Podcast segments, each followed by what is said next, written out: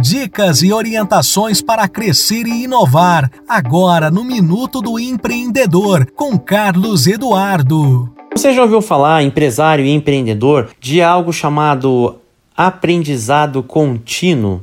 Isso mesmo.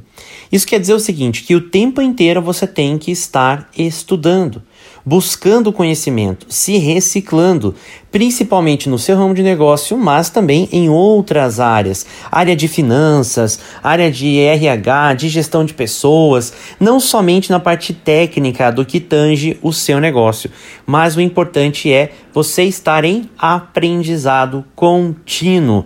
Então, se você hoje está parado, não está lendo, não está estudando, eu sugiro que você pare e pense. Aonde você pode encontrar um bom curso, um bom livro que faça sentido para fazer com que a sua empresa seja cada vez mais próspera, com mais qualidade e atendendo mais e mais clientes. Fica a dica para você.